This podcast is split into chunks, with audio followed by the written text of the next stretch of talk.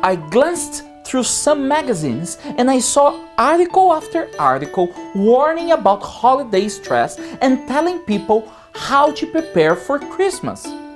They gave the usual advice do your baking early, wrap your gifts as you purchase them, don't fill every minute with activity. These are good ideas, and I'm sure you have thought of some of yourself. The reality is that we can miss the beauty of Christmas in this frenetic stress of this holiday.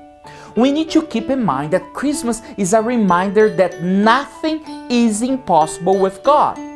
God becoming a baby, nothing is impossible with God.